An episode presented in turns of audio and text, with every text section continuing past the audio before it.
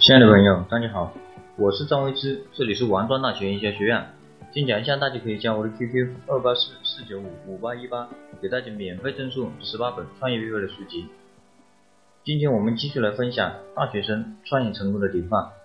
今天的主人公是黄凯，风靡全国，中国最成功的桌游三国杀，其创始人黄凯，正是一位标准的大学生创业者。黄凯零四年考上中国传媒大学动画学院游戏设计专业，他在大学时期就开始不务正业，模仿国外桌游，设计出了具有中国特色、符合国人娱乐风格的桌游三国杀。零六年十月份，大二的黄凯开始在淘宝上面贩卖三国杀，没想到大受欢迎。而毕业后的黄凯并没有想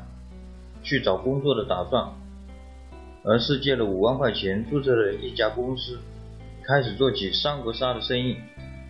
到零九年六月底，三国杀成为中国被移植至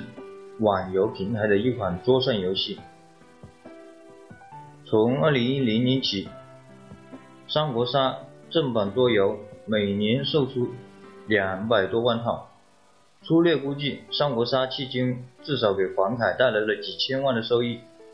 并随着三国杀品牌的发展，收益还将继续增加。好了，我们今天就分享到这里。从黄凯的身上，你学到了什么？